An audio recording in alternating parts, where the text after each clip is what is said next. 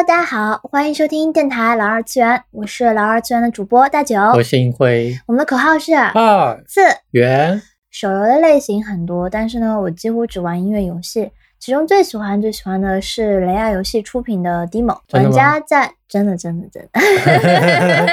音乐游戏自然是离不开音乐，在 Demo 里面有两首我非常喜欢的经典曲目，分别叫做《Dream》和《Saika》，许多玩家呢也将这两首歌称之为神曲。今天我们邀请到神曲的作者 Rabbit 工作室的 Look 老师，和我们聊一聊他从业十一年，在行业中经历了签约大公司，创建自己的工作室，和雷亚合作，如今终于开始做自己专辑的故事。台湾的录音音乐制作行业又究竟是什么样子呢？大家在这期节目中也能瞥见一点点。这是老二次元第一次制作人物专访类的节目，希望听到这期节目的你会喜欢。哦，怎么样？有没有很正式的感觉？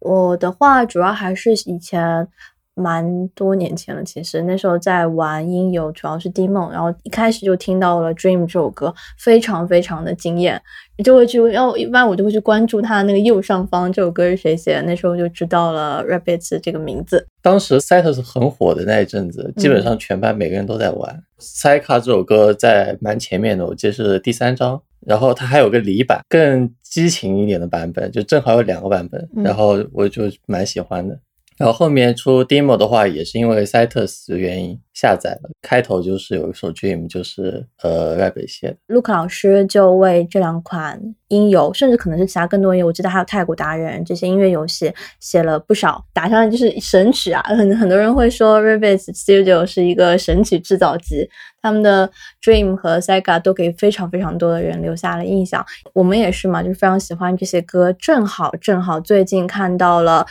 在 B 站竟然有了一个 Rabbit Studio 的官号，我就非常非常冒昧的去私信了陆克老师，问他能不能做客我们老二次元，因为我觉得音游文化对于 ACG 文化来说是非常非常重要的一块。那今天就正好邀请到了陆克老师，哦，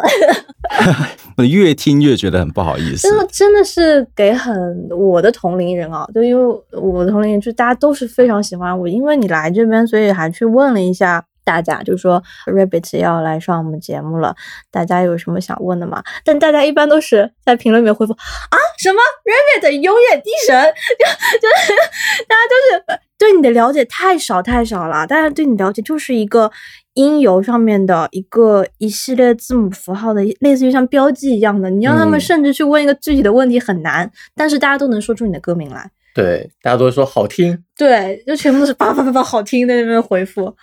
我我觉得或许哦，或许今天我来这边是要打打破大家的梦想，你知道吗？因为我的个性是这样，我不喜欢装模作样，所以呃，我也很谢谢大家会有给我这么高的一个评价跟跟喜欢我。可是我总觉得我就是一个人嘛。那今天做这些东西，他有他的做法，有他的有他的理由哈。我怎么弄？那但是我不想要在这个时候好像刻意把自己营造成一个很很特别啦、很独特的一个人，然后跟你们都不一样。我觉得我只是很单纯的想要分享我做音乐这些年来的过程。如果说今天如果对这行有兴趣的一些朋友，不论是你是只是想要玩，或者是你想要加入的话，你可以先有一些参考，就是我拿我的人生分享给你。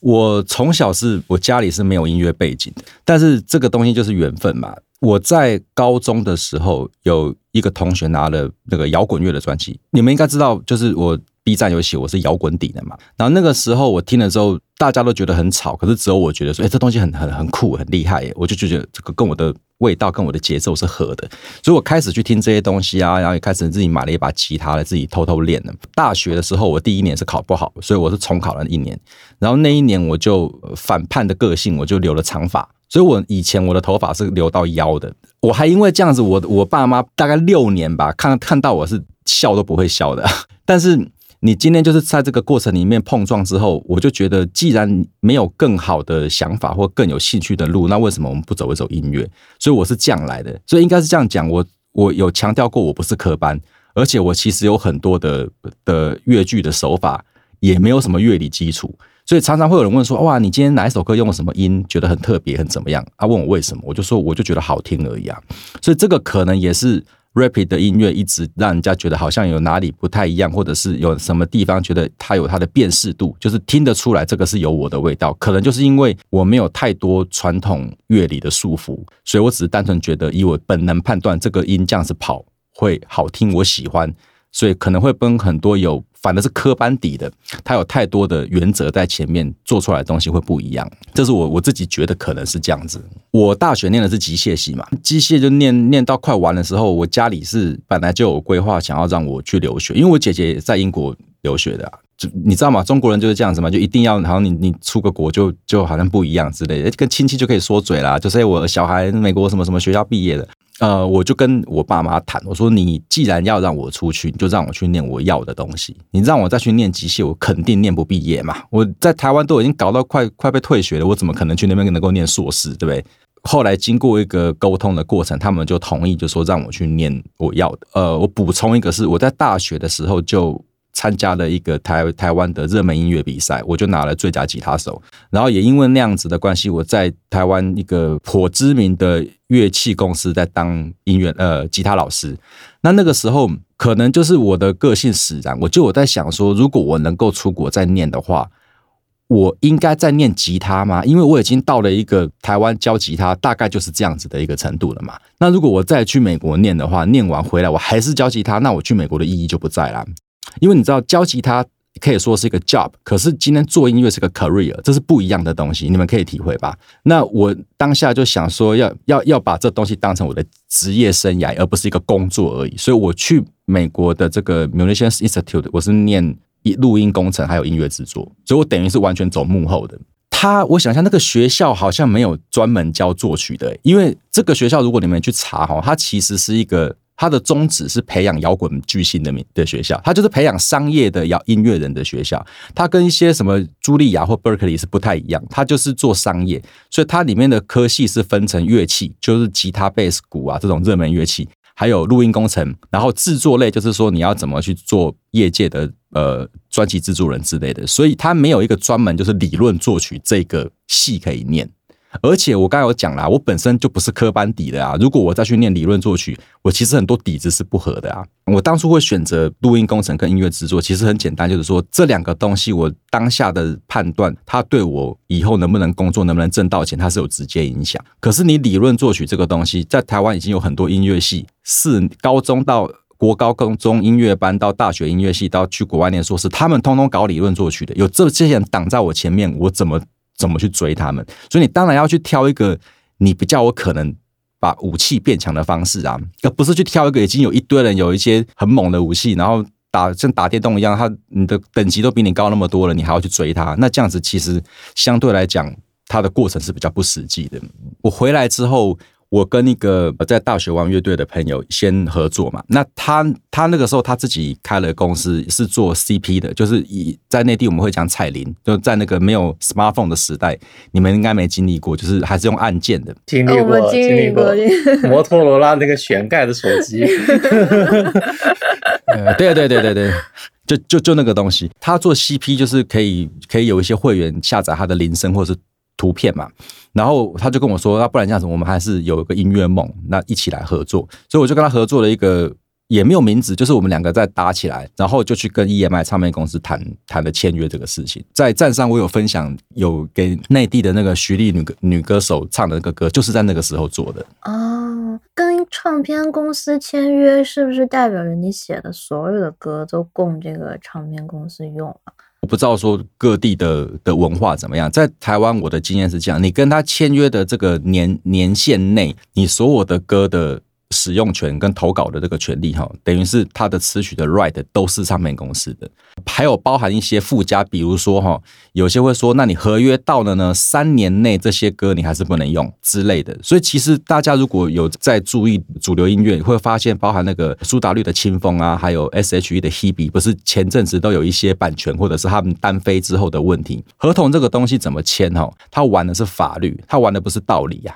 所以你当初如果已经被签了一个。对你不利的条条文，只能算你倒霉啊，就这么简单啊！所以上了法院是不管道理的，他只看条文而已。所以你看很多韩国那些不是从各地招募一些漂亮的女孩子，弄一些团体，对不对？他们赚的钱少到你可能不能想象啊！到他们手上可能只剩十分之一，还要八个团员去分啊，所以这个就是很现实的问题嘛。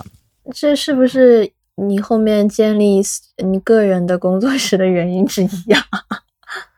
这应该是这样讲哦，这是一个呃，以我这个年纪回头来看，它其实就是每一人生每一个阶段你的价值观的改变。因为在大学的时候，我那个时候的梦想应该跟现在很多在听听的听众的梦想一样，譬如说我要自己的棚，我要有自己的工作室，我要能够有自己的的领域，我要做我喜欢的事情。在大学的角度，你想想看，如果你今天要弄一个棚，哦，人民币要三五十万，这这这个这个投资的话，其实，在很长一段时间，可能到你三十岁之前，你都会觉得这是个很困难的事情。可是，当我弄了棚之后，我才发现我没有解，我没有完成我的梦想，我是造成另外一个问题的开始。因为棚开了，你就得烧钱嘛，你就得营运嘛。那这个部分，你就会慢慢在现实跟你的理想里面拉扯，才会发现说，原来。弄了自己的工作室，并不并不等于可以弄自己的东西，所以这个过程才有很多的我，包含去录喜剧啦、录广告啦，然后做一些商业的音乐案子啊，所以我一直没有很多的心力，很很专心的在做自己的音乐。那也就是因为刚创业那个时候的热情还大过于现实的这个考量，所以我才有这个机会跟雷亚做这些事情。那你说的这个棚是不是就是现在大家知道的呃 Rabbit Studio？还是说是不一样的，这是两边，那一样啊！我就最早的时候是弄了一套，因为一个 studio 它有分两间嘛，就是一个是控制室，一个是收音室，所以录音室是一套，就你基本进去就是两间。那我最早创业的时候是是就一套而已，然后创业了五年，刚好那个房房子的合同也打了五年嘛，我们我我就跟我 partner 就就讨论说，我们可能要扩充哦，因为。你继续在这样子的环境跟硬体的资源下，你不可能再做更多的案子，所以我们就换了这个地方。在二零一二年，我们就换到这个新的地方做了两套，然后也因为做了这两套，我就把这这前五年攒的钱全部花光，而且还欠还欠了银行不少钱。然后就碰到刚跟你讲了嘛，就是韩国录音室自己跑来盖那个盖那个录戏剧的嘛，所以。这些案子就不见了嘛，所以我等于欠了一屁股债，又没有，又失去了很多的来源，所以那大概有五年的时间，我是完全断绝做音乐这件事情。你只能想办法去把钱还掉。然后这五年也就刚好就是做完 demo 之后，也就雷亚也没有特别跟我联络，那我也没有心力再去聊这个事情，所以这事情就等于停了五年。当我还完，我回过回过头一看，我才发现哇，雷亚这么火啊，怎么突然变成这样？我才去找他们的当初我们一起合作的时候，那他们有三个创办人嘛，那名字我不提了，就里面有一个是我们那时候对接的，就是算创意的。那我就我去跟他约了，跟他开会，我就去雷亚一趟，我就说，你现在赚那么多，也不差这一点呢，你就哥就就还我用嘛，就给我用嘛啊。就看看怎么拆嘛，我就没钱给你，没有授权金给你，可是你就让我用。后来他就帮我处理了所有的事情啊，因为当时的雷亚已经是由各国的资金入住，所以不是他能够说了算。但是我很谢谢他，有帮我去处理这个事情。然后这个事情在我专辑发的时候，我就会把他连名带姓拉出来感谢他一番呢。还是有一些那种义气跟那种情谊在的感觉的，特别好。我我觉得五年不做音乐真的是太难，太太心酸了。哦不，不会不会，五年不做音乐不会怎么样，五年不赚钱才会才会出事。这样说也对，我就先直接讲一个，就我个人的信息好了哈，我是七八年的。应该大你们一轮游吧？我先解释一下为什么我必须跟他们谈我的歌，我要重置，是因为当初我们都草创的时候，他们也不太懂法律的事情。因为你知道，一个企业到了一个规模，才会有钱去请法务的人嘛。所以那个时候，等于是他们直接跟我们谈说：“哎，那你歌就不要再讲一些弄一些很麻烦的方式，什么拆账啦，还是算报表，你就就卖断啦，就让我以后在任何的游戏啊、活动或现场，我就可以不用再经过你授权。”那对我来讲，我也不知道后来雷亚那么火嘛，所以我就说好吧，那这事情就简单就好，就卖断给你。所以我们那时候做了一个东西叫专属授权，这个大家可以了解一下，因为很多包含现在应有的，包含你如果有去参加 BOF 的活动，有任何的音乐游戏公司要来跟你谈，通常都会谈这一块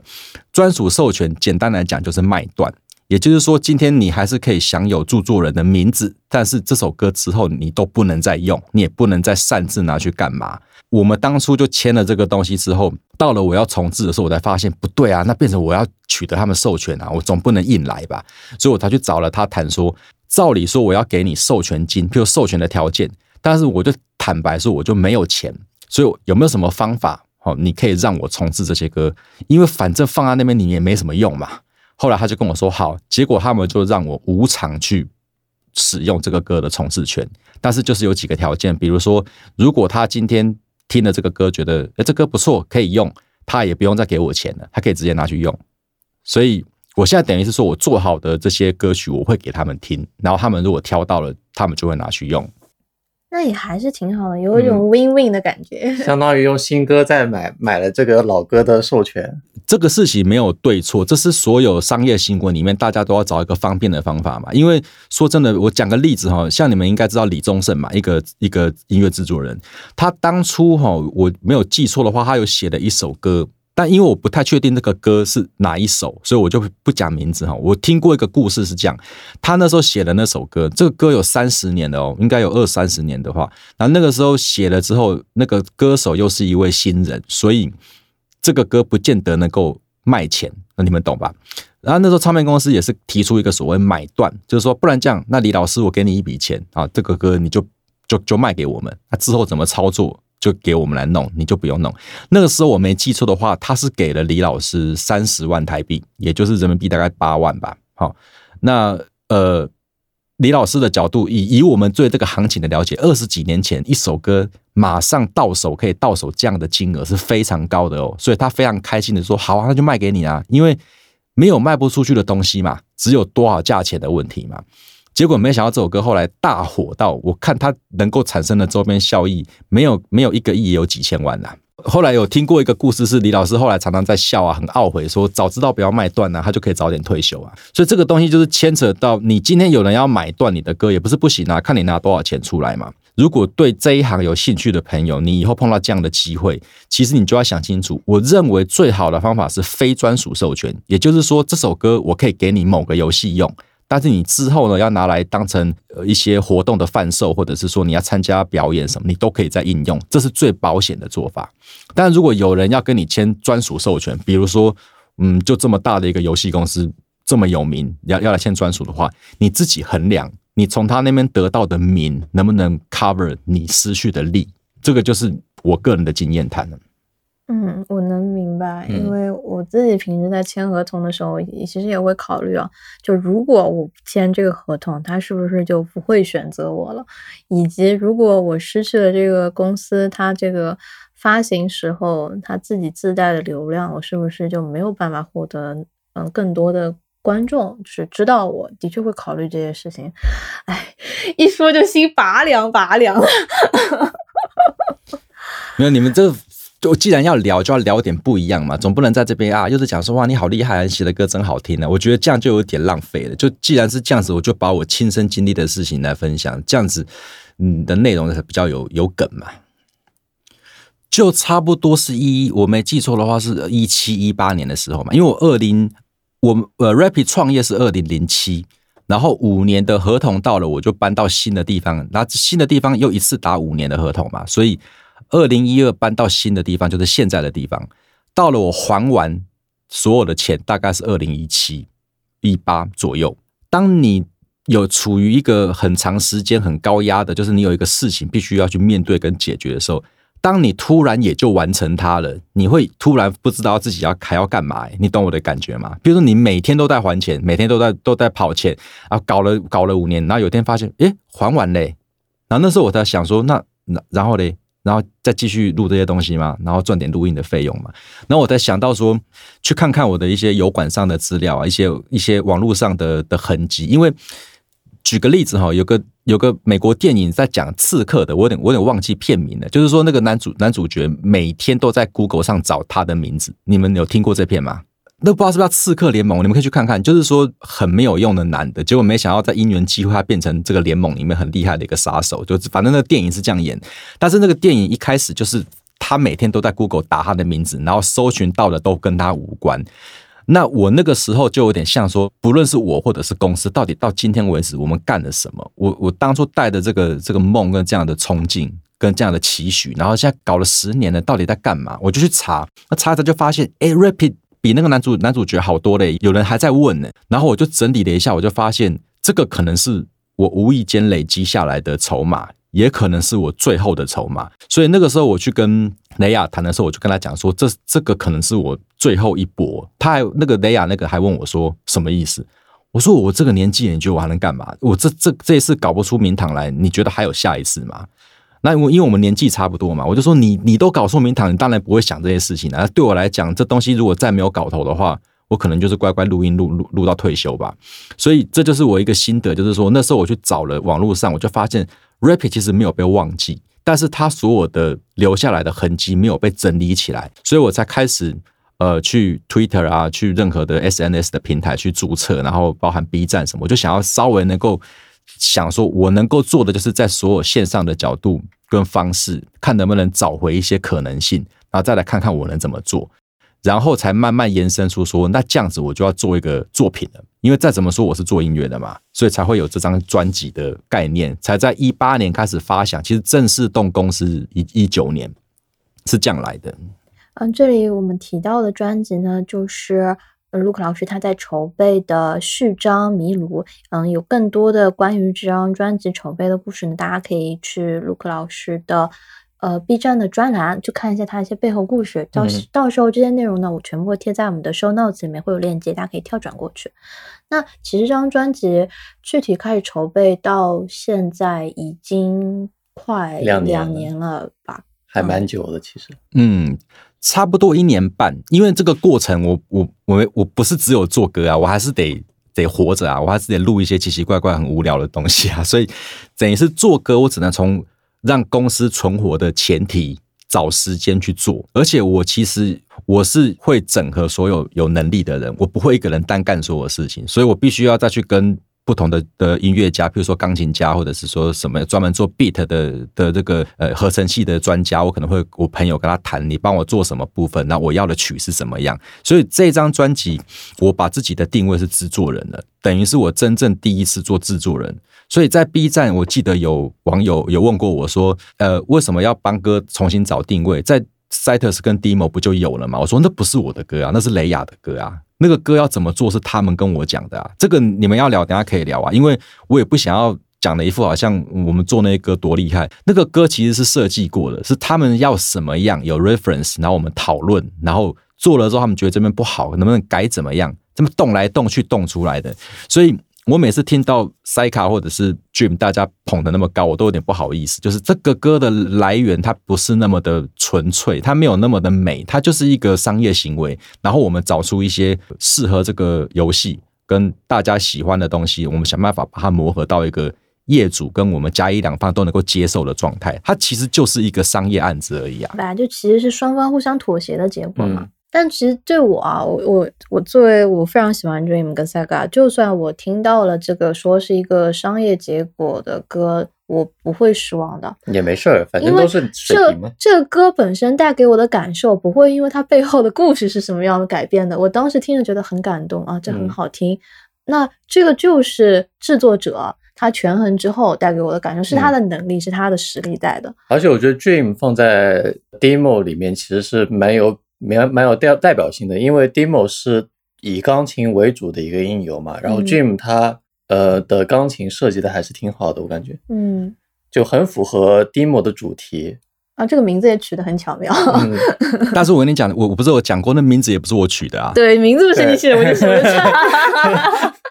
他们他们掌握了剧情的发展，然后跟我讲要什么样的东西嘛，所以我跟你讲哈，这个我就再透露一个，这也不是机密的，反正我早晚要发这个。这次的重置版我有挑俊嘛，但我跟你讲俊这个东西我重置不出来，因为第一个它它它的原本原曲的画面感已经太强了，再来它是一个三拍的东西，你也很难把它做成。Trance 或者是 house 这种或者是舞曲之类的东西，因为三拍的东西不好抓嘛，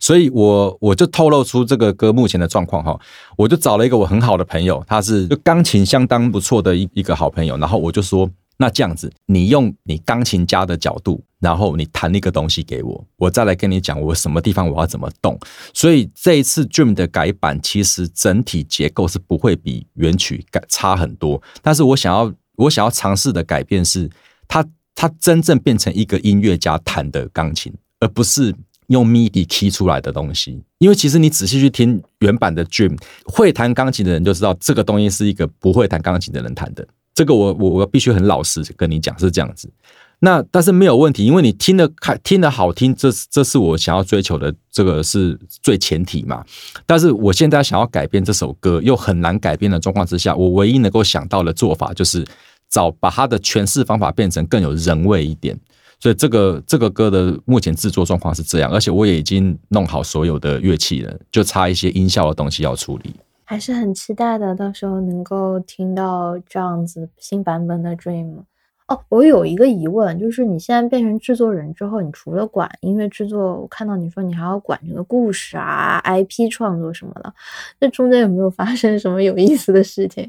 这个应该归功于我，呃，我本身从小就是。接触到这种游戏动漫的世界，其实应该是这样讲：你必须要喜欢一个东西，你才能够去生出一个产品。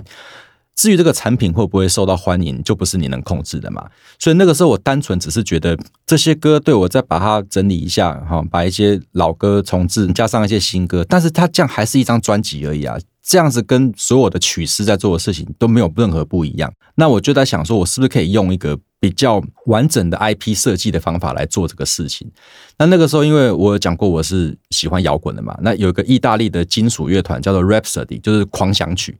这个团就是中古世纪的，你大家可以想象一下，它就是那种整张专辑就是有个故事，譬如说，呃，公主被龙抓走了，然后第二首就是骑国国王要找骑士，啊，第三首就是骑士准备出发要去杀龙，你大概懂我这意思吗？就是它是一个故事嘛。感觉有些日本社团也是这样。也对对对，这其实包含很多的歌德或者什么，他们都会干干这种事情。我就想说，那这样子，我我至少我要有一个主轴嘛，来带有这些歌嘛。那我就是歌名上面排列之后，我就发现它它可以是一个故事，而且它其实可以。我的目的也不只是把它变成一个商业的 IP，而是说我想把我这一生到目前为止的很多观念，我想要放在里面。所以我其实整个角度来说，这是一个很简单的架空世界，它有一个主角在。经过旅行的过程，得到任何的事情，而那个旅行过程碰到任何的场景或者是课题，通通会有一首歌来对应。反正这个主角在六月六号的影片里面就会出现的，因为我那时候去年我有丢给日本那边，然后他们有把我放到影片里面。那接下来我就会开始介绍这个我设计出来的的故事以及人物。那人物是我弄草稿，找一个我朋友是画图的，请他帮忙，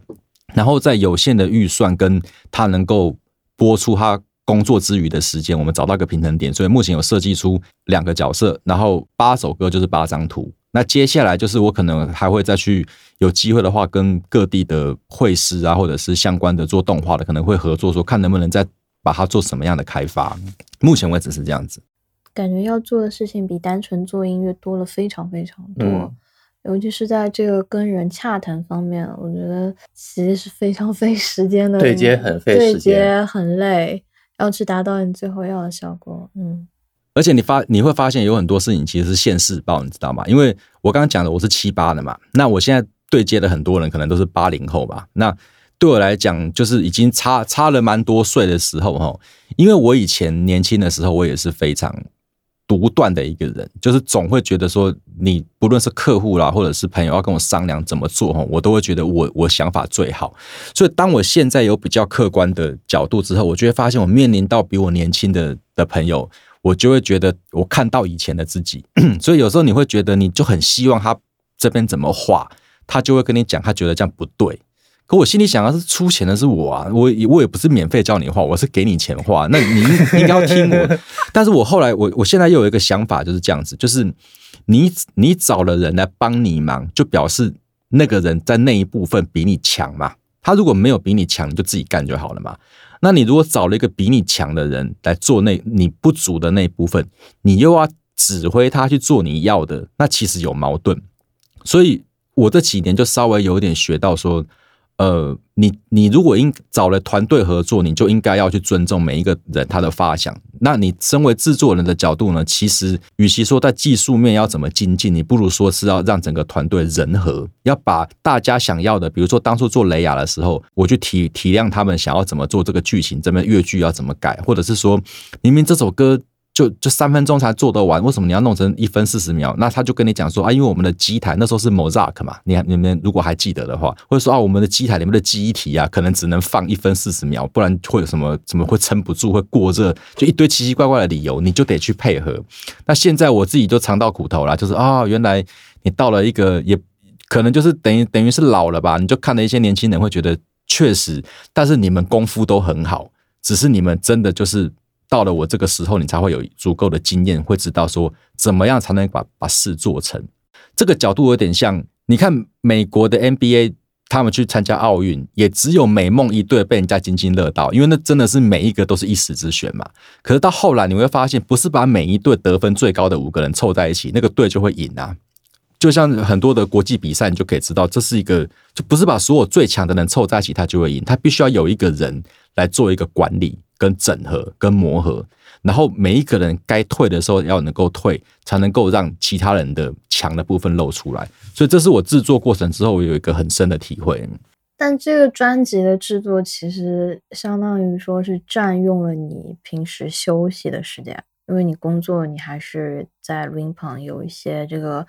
嗯声优配戏的工作。那你这个时间安排会不会就是特别累啊？因为其实家里还有小朋友啊。累，你知道，我我其实我还没有感觉到做什么是不累的，所以累已经不是一个考虑的问题，而是你累完有没有什么有没有什么成果或者是改变。所以呃，对我来讲，其实你们也都是创作人，你们很清楚，你今天要写一首歌或写一个故事或画一张图，不是现在说好，我们都整理好了，今天下午空出来了，我来画一张，没有那么简单嘛。你没有灵感，你没有想法，你就是做不出来啊。所以我也找了很多的方法，比如说我可能录音到一半的时候，里面的人是在讲有声书嘛，我可能另外开一台电脑，偷偷在哼一个我认为不错的旋律，把它记起来。哼的时候还不能忘记去听他有没有讲错啊，或者是我今天在搭地铁的时候，我可能就会开手机去去弄一些很简单的软体，或者是哼哼哈哈把它弄个，然后赶快到公司再把那个乐句记下来，就把这些东西一直整理，然后拿一个本子，我还去了。那种呃文具店啊，买了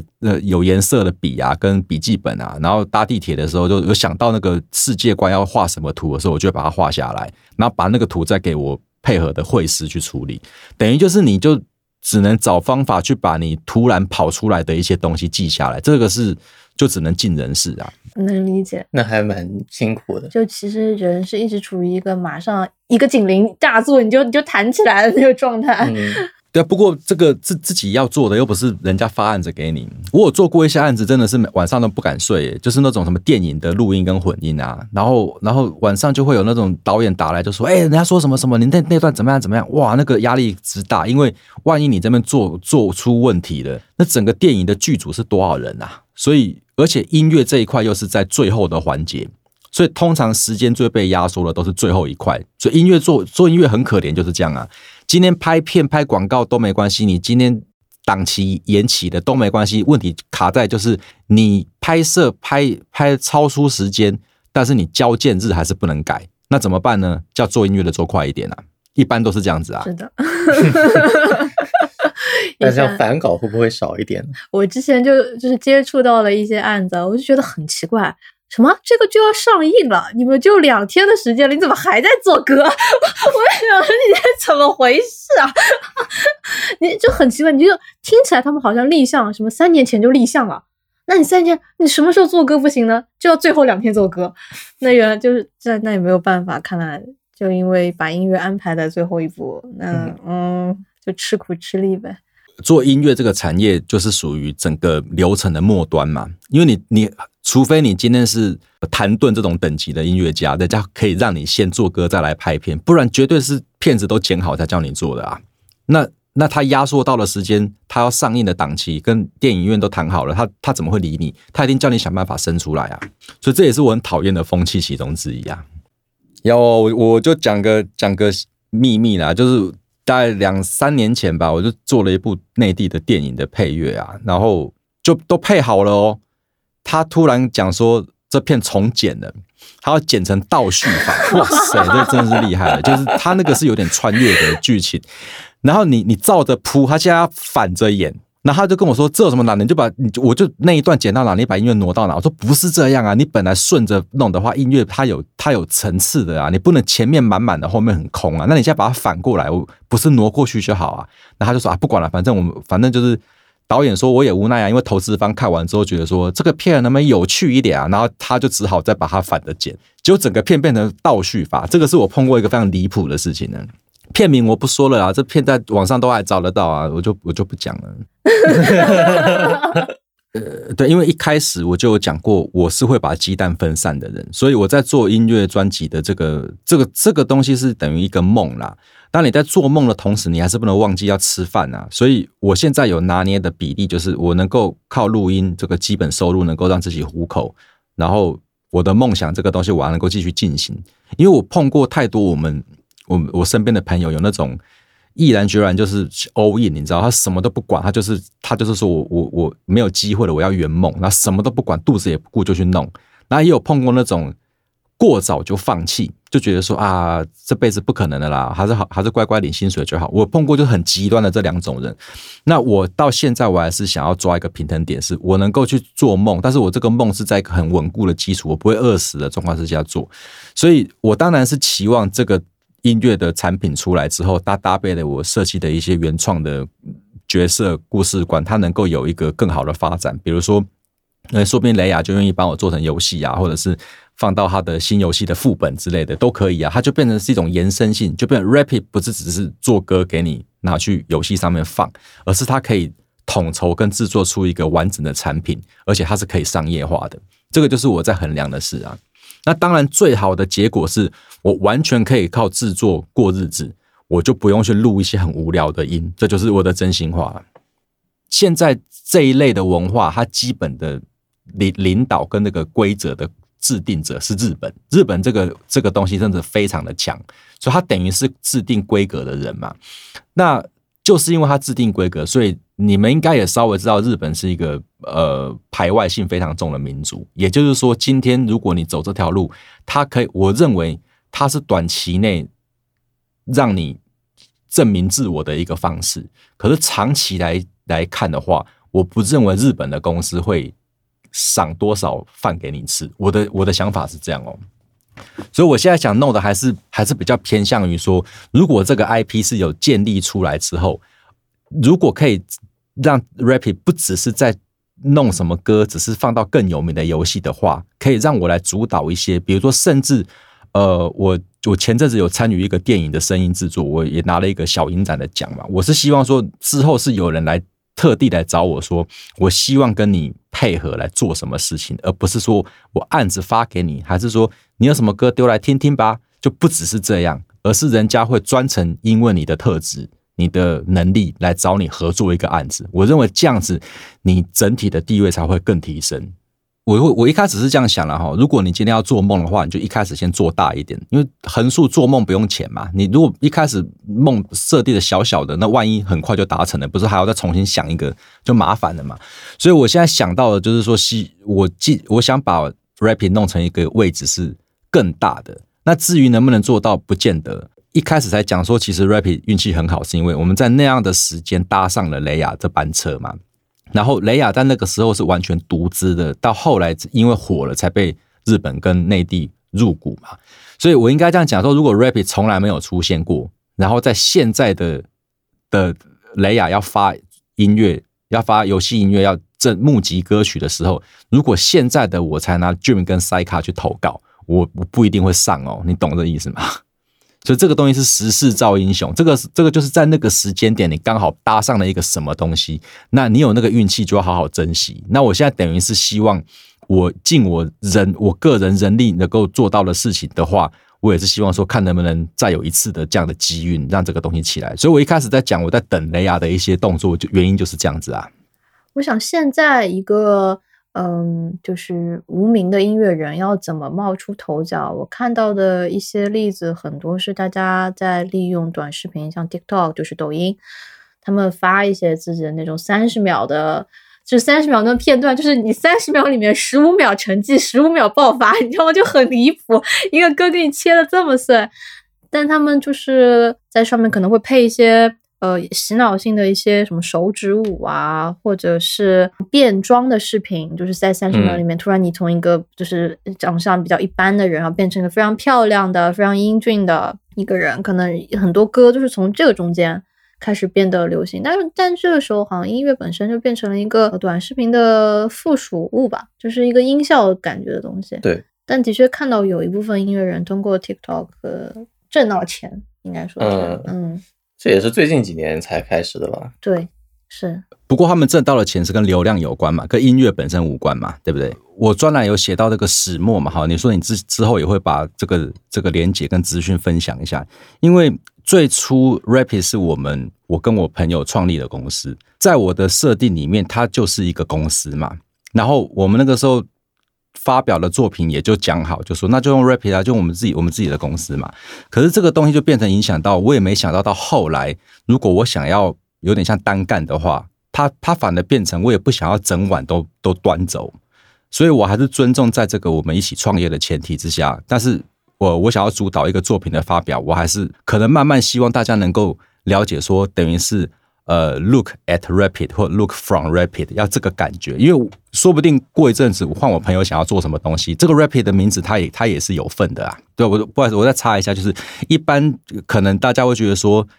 有有有什么搞头就就弄走啊！但是我就不是这样的人啊！我就有讲过，我就不是这种恶恶劣的人，所以我还是要顾虑到这个我们当初革命情感一起创立这个这个这个公司这个品牌，然后这名字也是我们一起想出来的啊！我总不能一个人就把它弄走了。本来有考量各种方式，可是必须说的是，我所有的资源不是很多。今天如果说有人愿意投我做一个什么事情，可能他整个专案，包含你说视频的能能量支持，或者是渠道的公开啊，或者是贩售这种东西，它是它是整个的，我不可能一个人做完所有事情。所以我现在等于是说，希望我这个产品的完整性跟它的强韧度够的话，我之后如果有任何的个人组织或是企业来跟我谈的时候，我才能够把这一套东西。跟他谈我我想怎么商业化？你知道做影像的成本是远远高于做音乐的啊。那我现在自己能吸收音乐的成本，可是我吸收不了影像的成本啊。所以就一开始不就讲了普普世价值就是这样啊。他他就是大家还是要做到最后还是要去衡量一个事情，就是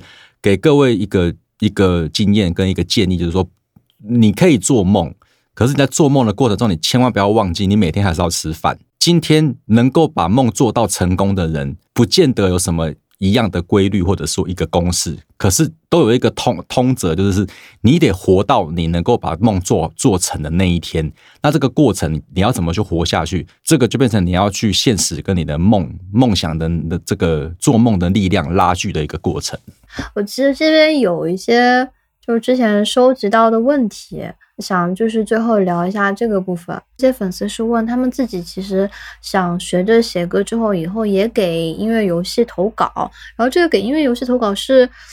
呃，需要做到什么样的准备？还是说有一些公开投稿的方式呢？一般来说，音乐游戏公司或者是唱片公司，他们通通有投稿的这个渠道，比如说是呃邮邮箱或者什么的。可是我我可以跟你们很现实的讲，就是通常你用这个方式去。去呃，想要跟他们接触或是找机会，它的可能性是非常非常低的。因为从以前传统的主流唱片圈时代，你丢歌去给唱片公司，你想想看哦，如果你今天丢给某间唱片公司你的呃 demo 你的作品，可是如果那个唱片公司收的人每一天会收到一百片 CD，你你认为他会听你的歌吗？所以我有听过以前在大家还是用。那个 CD 的年代的时候，唱片公司在选歌啊，譬如说已经都已经筛过了很多，可能今天拿了二十片到了选歌会议上面来。我听的我听的经验是这样啊，他们通常一首歌开始放，差不多最多十秒，如果十秒之内你没有让制作人或者是与会的相关人员觉得想要再听听下去的话，那个歌就会被切割，就直接停。他们会说换就换，所以这个状况会变成。你们刚刚有提到抖音这个平台哈，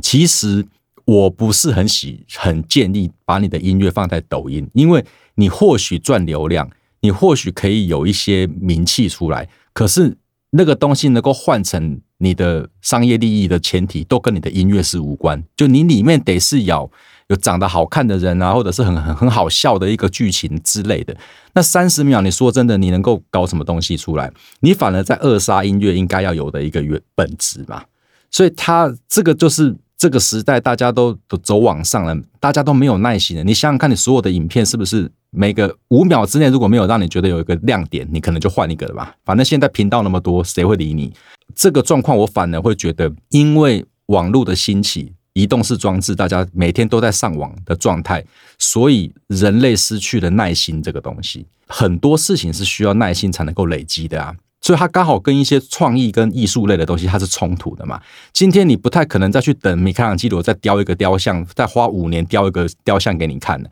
你最好是三十秒就能看好这个缩时摄影，这个雕像怎么从一块石头弄出来的。但是这个过程你就不知道它的艺术从哪边来的啊。我感觉现在现在就是艺术创作艺术创作者里面就只有画师是还过得比较好的，而且能在网上积累到相当多的人气。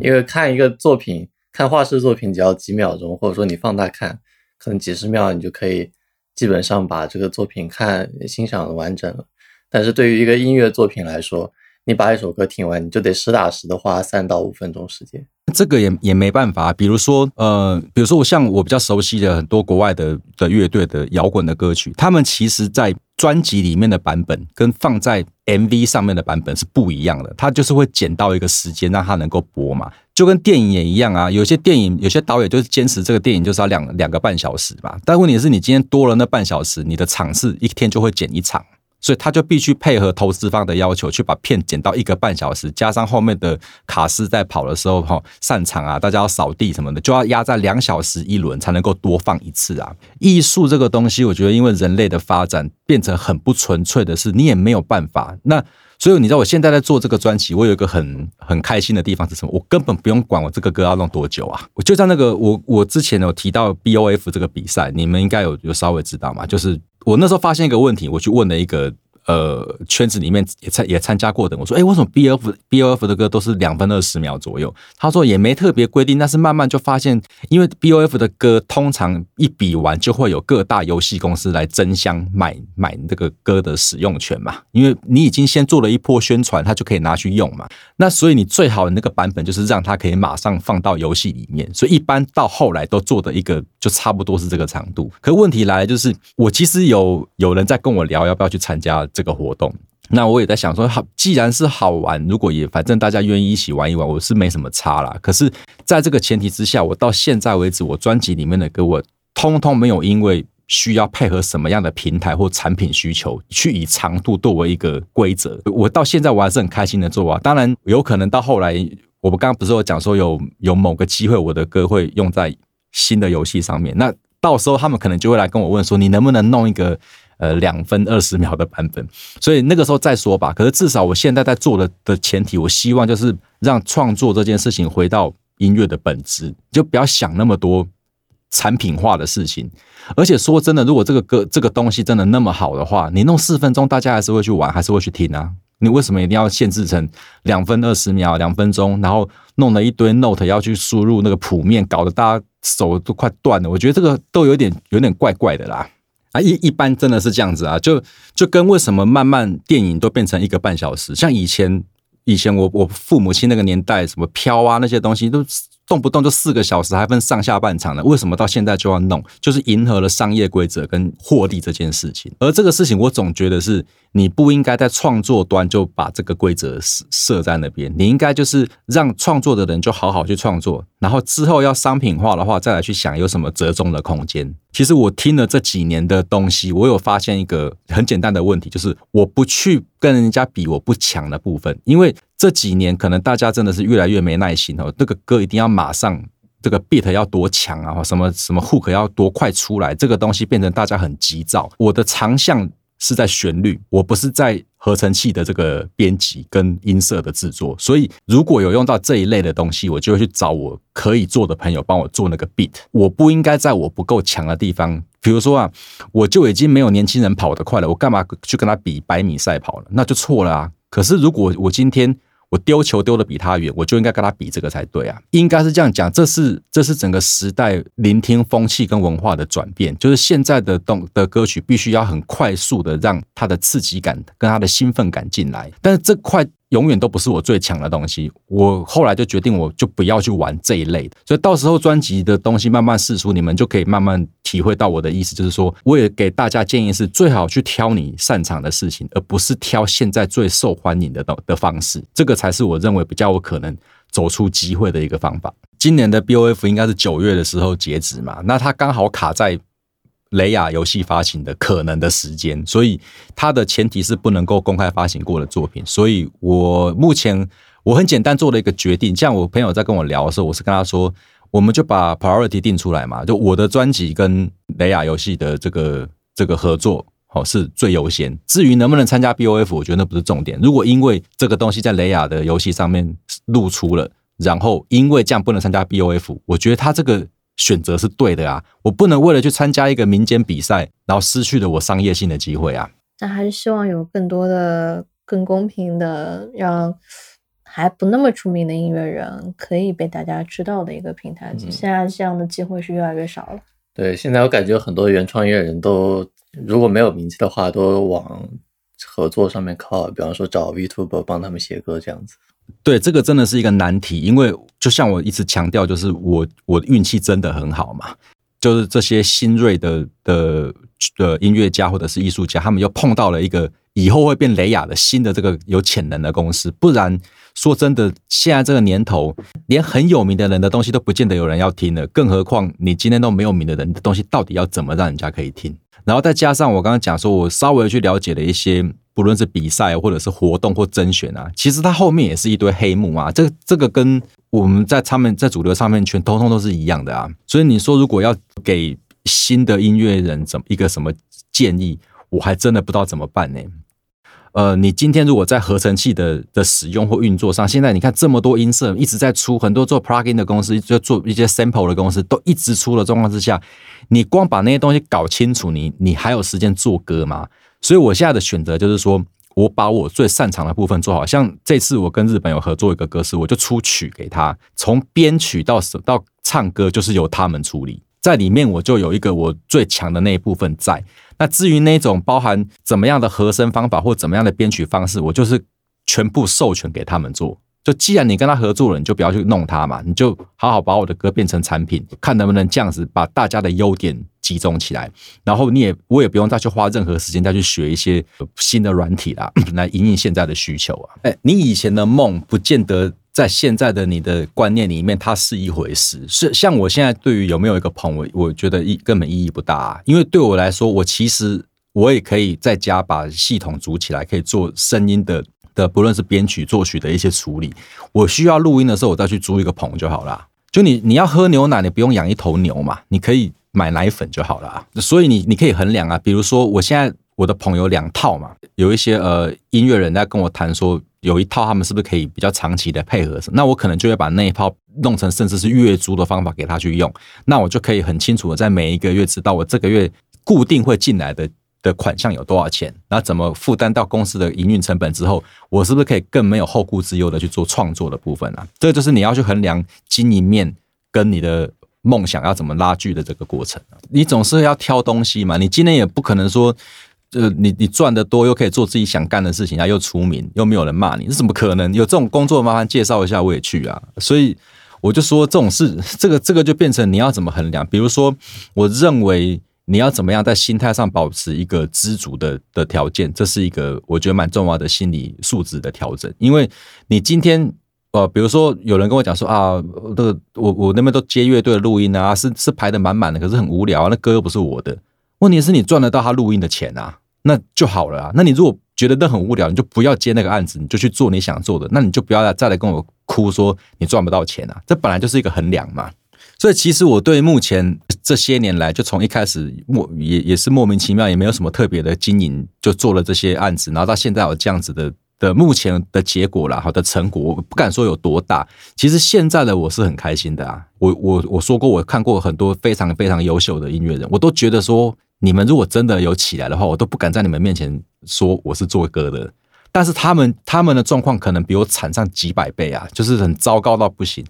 那也碰过那种明明东西我就觉得不怎么样，但他就很火啊，那我也不知道为什么啊。所以这个东西真的，我我到后来我还是有说我是有一点宿命论的人。但我相信这次新的专辑是 Rabbit 踏上新的征途的宿命转折点，接下来就要大红大紫了。哎，能能能能够能够活着活着就好了。希望了，希望。我刚刚讲到的，就是不要去拿，不要去挑战人家比你强很多的那一块，而要而要去发挥你最强的。比如说美国的游戏，像暴雪那些这么大的公司哈，你我我有发现欧美为什么音游都不不盛行，甚至他们有很多都还玩东方的音游，就是因为他们知道这一块不是他们 CP 值不高嘛，就性价比不高，他们投资这一块能够得到的的收益是不符成本，他不如就放给日本去玩。再打个比方哈，韩国在零八年海啸时金融海啸之后，他们其实做了一段时间的奋起嘛。那包含现在你看韩国的综艺或者是一些音乐戏剧的东西都非常的风行嘛。可你有没有发现，韩国的音乐他不玩乐队，他们就是搞团体。然后每个每个人设弄的就是呃一个女团出来，什么男生都可以跳到你喜欢的那一款哈。他们搞这种为什么？因为玩乐队需要的底蕴不是你马上几年就可以搞得起来的。比方日本，它它有一些漫画或者是动画都有讲到日本的乐团的故事。他们是在全日本到处都有 live house，然后在那边你厮杀你死我活的，最后可以到东京等某一间圣地在那边表演。音乐制作人就会去那个地方去。挖掘有星探，他们去找说什么样的乐队是呃，他们觉得可以发行，所以他们这个做法就有点像全国甲子园棒球打完打到后来的那一队日本冠军，那一队就非常的强的原因，就是因为他是经过这样出来的。韩国今天要跟日本玩乐队，难道你还要叫他重新搞一些 live house 再来重新玩一遍？所以他们最后选择的方法就是用这种大堆头的团体。那这个东西果然就就就有用啦，因为日本这一块就没有他们盛行。然后包含你看日本的漫画这么的漫画的 IP 这么的强势，那韩国怎么玩这一块？他们玩网漫啊，这个你们有看吗？那他们那些网络的漫画，包含这这几年跟 Netflix 合作有改编成戏剧或电影的那那一块，就是日本不行的啊。为什么？因为日本的。日本的结构是非常死板的，他们今天就是你今天就投稿啊，我们每一年就办一个什么手冢治虫奖啊，然后你今天可以的话，就看看你的你的初稿速率效率好不好，好的话过了关，我就可以在少年跳要给你连载个三期看看呐。那如果六期你的票选都没有到前几名，你就被刷掉啊。他们是这样干的嘛？但韩国就直接搞网络这一块啊，大家都在网络上面画漫画。这个这个方式是日本不可能接受的啊，因为他们会觉得我们就是要一层一层打上来，就是要这样一层一层弄。我还是强调是你要去找到你相对于别人比较强的那一块，而不是去挑现在大家喜欢什么你硬去学。这样子正常的状况、正常的逻辑推演，你是不可能赢那个人的。那我们其实今天差不多就聊到这边。大家其实都可以在微博啊、B 站找到 Rapid Studio 这个账号，我也会把这些账号的跳转链接放在我们的 Show Notes 里面。我们也非常非常期待。我天呐，我都不知道六月六号这个我剪得出来剪不出来，剪不出来，剪不出来。就那我们可能只能说非常期待 Look 老师的新专辑，到时候也欢迎大家多多支持老师的专辑。嗯，那我们就。录到这边，大家拜拜。